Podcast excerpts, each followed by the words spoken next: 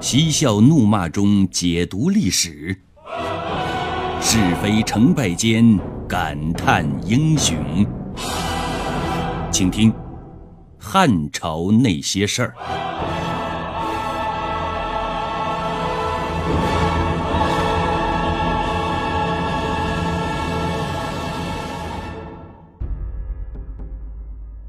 正在王志千方百计地向窦太后靠拢再靠拢的时候，他的对手丽妃，却因为第一战太子之争胜得太完美、太漂亮，产生了麻痹大意的轻敌思想。在他的心里啊，认为自己的儿子既然连太子都当了，他再当上皇后，那是内定的事儿。只是早晚的问题了。可是他不会明白，时间在一分一秒的流逝当中，世上的万物也在一分一秒的发生翻天覆地的变化。窦太后的女儿刘彪主动向丽妃抛来了橄榄枝。刘彪想把他的女儿陈阿娇和丽妃的太子刘荣。定一个娃娃亲，原因很简单。既然刘荣现在已经是太子了，那么阿娇嫁给他就是太子妃了。将来刘荣登基当天子，阿娇自然就是皇后了。由此可见，这个刘彪还真是站得高看得远，把自己女儿的一生都安排好了。一句话，待天之未阴雨，彻彼桑土，筹谋有户。可是让刘彪始料未及的是，他对丽妃抛出橄榄枝之后，丽妃非但没有接过来，反而是出言相信：“犬女焉能配虎子？”当然。丽妃说这句话也不是什么空穴来风，那是有原因的。刘彪得罪过他，那么，刘彪在什么地方得罪了他呢？原来刘彪是一个热心肠的人，他平时经常帮助三宫六院里那些没有受宠的妃子去接近汉景帝，有点类似于红娘的性质。也正是因为刘彪的牵线搭桥，程妃、贾妃和唐妃这三朵金花才得以在众花中脱颖而出。这让心胸狭窄、睚眦必报的丽妃记恨于心，此时一口回绝了刘彪，只为出一口恶气而已。而刘彪贵为窦太后的唯一亲生女儿。汉景帝的唯一亲妹妹，梁王刘武的唯一亲姐姐。这朵金枝玉叶，别人宠她、爱她、怜她、喜她、求她还来不及呢。却不料，他这次放下高高在上的架子，主动出击。他哪料到丽妃却来个石板上钉钉，硬碰硬。这件事的结果是丽妃很痛快，出了口恶气。与其形成鲜明对比的是，刘彪很生气，憋了口闷气。而作为旁观者的王志却很高兴，这种高兴有幸灾乐祸的味道，但更多的是一种庆幸。他在心里边感叹呢：机会来了。按理说，别人连婚未遂，这跟你王志有什么关系？你为什么暗自高兴呢？王志当然有他的想法。既然窦太后的分量不言而喻，那么他唯一女儿的分量自然也就不会轻了。按照勾股定理当中的分化原理，要想搞定窦太后，首先搞定刘彪。会达到事半功倍的效果。机不可失，时不再来。王志马上向刘彪抛去了橄榄枝，刘彪遭遇拒婚风波以后，自感人格和身心都受到了严重的打击，正四处哭诉，无非是想挽回一点颜面。而王志及时抛来的橄榄枝，正好让他有了台阶可下。他就像溺水的人抓住了一根稻草似的，几乎想都没想就答应了。眼看刘彪答应了，王志先是一喜，随即马上就黯淡下来了，最后大有乌云密布之势。搞不清楚状况的刘彪自然就问亲家怎么了。王志却像花姑娘上轿头一回似的，扭扭捏捏，一副欲语还休的样子。在刘彪的再三追问之下，王志最后终于是轻启朱唇：“彻儿不是太子啊，将来做不了皇帝。”而阿娇生来就是做皇后的命，这样只怕委屈了阿娇啊。王志做了这么多的秀，终于亮出了底牌，狠狠的将了刘彪一军。太子是太子，皇帝是皇帝，自古废立太子的事儿难道还少吗？刘彪的回答正合王志的意呀。有这句话就够了，不用再多说什么了。确定了目标，接下来就看刘彪和王志是如何出招的吧。想必大家都听说过“金屋藏娇”这个成语。金屋藏娇，那顾名思义。就是盖一座富丽堂皇、如同金子一般的房子，来供养自己喜欢的娇美人儿。一般代表男人对女人的宠爱到了极点。这个故事起源于汉朝，故事的主人公分别是刘彻和陈阿娇。古人对婚姻大事讲究父母之命、媒妁之言。但皇子因为身份和地位的特殊性，他们的婚姻却不仅仅是父母之命、媒妁之言，而且还得通过皇上之口。因此，王志和刘彪为儿女私定婚姻之后，还有非常重要的一关——汉景帝。王志思来想去。觉得直接向汉景帝摊牌联婚的事儿，只怕胜算不大。毕竟这样的娃娃亲和指腹为婚相差无几，未来太遥远，充满太多的变数了。可是，现在只有联婚，他才能和刘彪彻底登上同一条贼船。以后无论是暴风骤雨还是阳光灿烂，都不离不弃。王志明白这个道理，所以他自然不会让到手的机会白白溜走的。从勾股定理衍生开来，同样的道理，要想搞定皇帝，太后是一颗非常重要的棋子。王志是聪明人。他最终自然选择了走窦太后这条路。他选择了定理，而实行的人却是刘彪。这两个人真是分工明确。都说女儿是母亲心头的一块肉，这话一点都没错。刘彪亲自出马，在他的软磨硬泡之下，窦太后最后没辙了，只能回了三个字：依了你。好了，最后就剩下皇帝这一关了。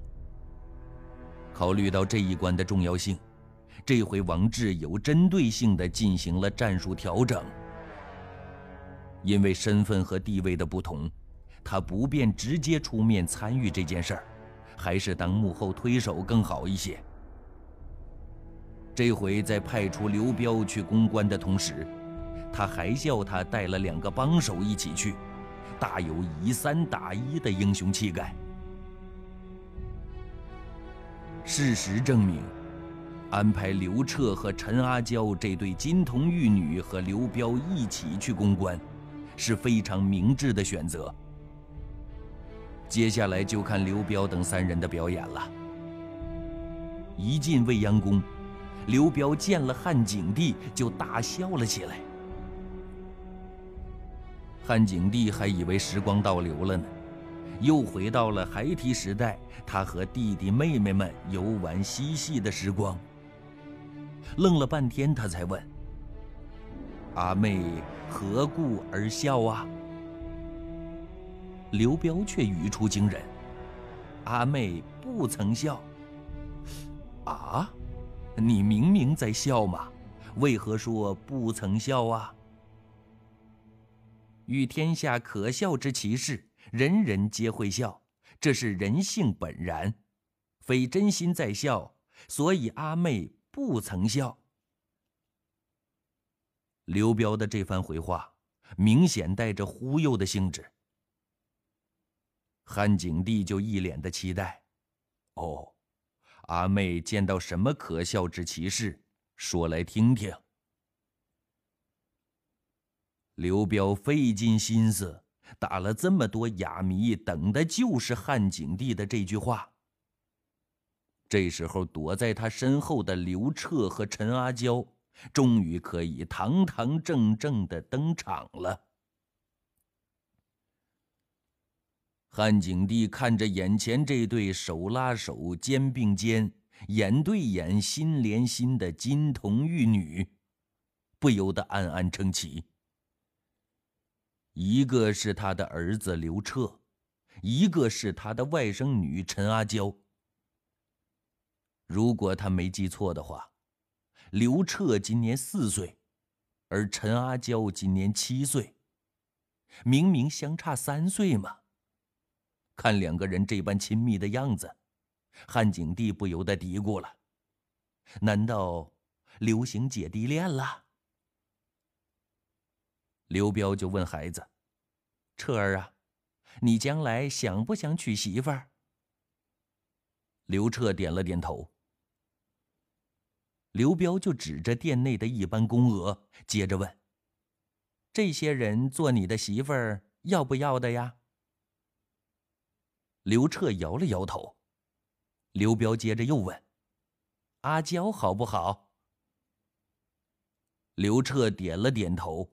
又摇了摇头，隔了好半天，终于说出一句石破天惊的话来：“彻儿要是能娶到阿娇做媳妇儿，将来我一定盖一间很大很大的金屋，把她藏起来。”汉景帝自从见了刘彪的这个架势，本来早已料知他的来意了。此时见只有四岁的刘彻，居然说出“前无古人，后无来者”的“金屋藏娇”四个字，那给人的震撼是无与伦比的。古人云：“上天有好生之德，君子有成人之美。”再加上随后窦太后咬耳朵般的施压，汉景帝最终无奈地耸了耸肩。在刘彻和阿娇的婚姻登记册上，写下了一个大大的“诺”字。就这样，这门娃娃亲终于搞定了。而刘彪为了自己女儿的前程，势必要帮王志为刘彻进行残酷的太子争夺战了。对内团结一心以后。接下来就是枪口一致对外了。丽妃，你醒醒吧，别再做皇后美梦了，你就等着接招吧。金屋藏娇的故事，是不是王志和刘彪共同策划出来的阴谋？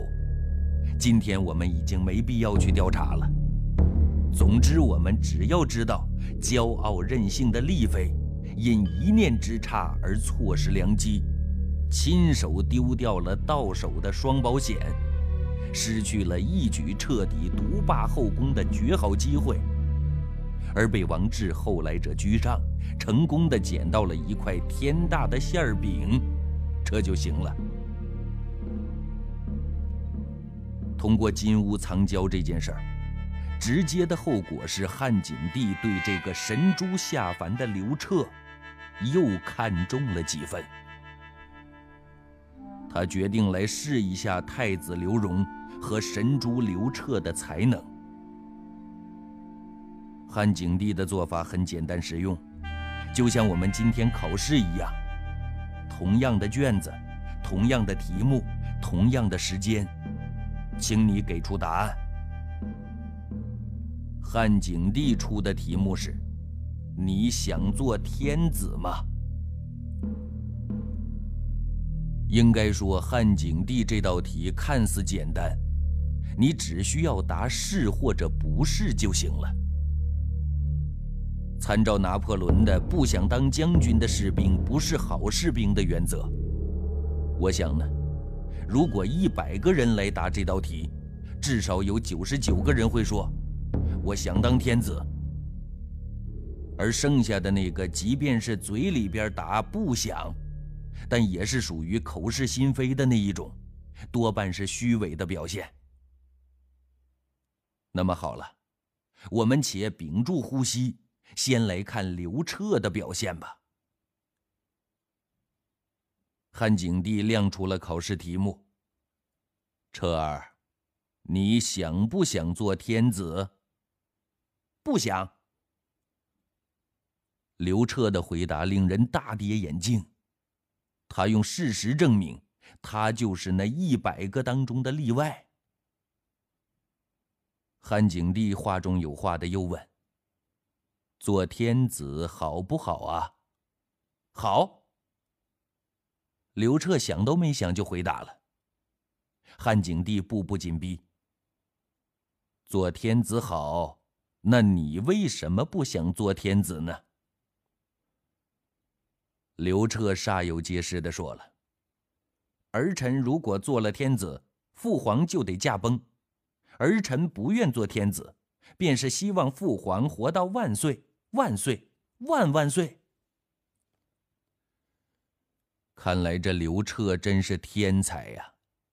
这样虚伪的马屁，从才四岁多的孩子嘴里边说出来，恐怕就是连大人都自叹不如了。汉景帝对他的表现很满意。如果这些考试及格是六十分，刘彻无疑可以得到满分一百分了。接下来该轮到太子刘荣上场了。鉴于刘荣是属于那九十九个人之内的，没有什么悬念可言。简单的对答是这样的：“荣儿，你想不想做天子啊？”想当天子好不好啊？好。对话到此结束了。刘荣和刘彻第一轮的 PK 结果是刘彻出奇制胜。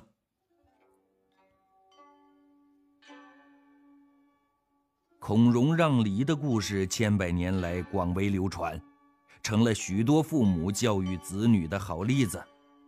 那大致内容就是：孔融父亲的朋友带了一盘梨来，父亲叫孔融他们七个兄弟，从最小的小弟开始呢，每一个人挑一个梨。小弟首先挑走了一个最大的，而孔融呢，却捡了一个最小的梨子，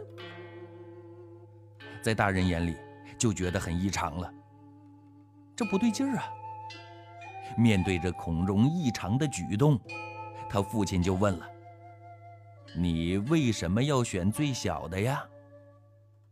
孔融就回答：“我年纪小，应该吃小的梨，剩下的大梨就给哥哥们吧。”父亲听到之后十分的惊喜呀，又问：“那弟弟也比你小啊？”孔融又说了：“因为我是哥哥呀，弟弟比我小，所以我也应该让着他。据历史书上记载呢，孔融让梨的故事发生在汉朝末期。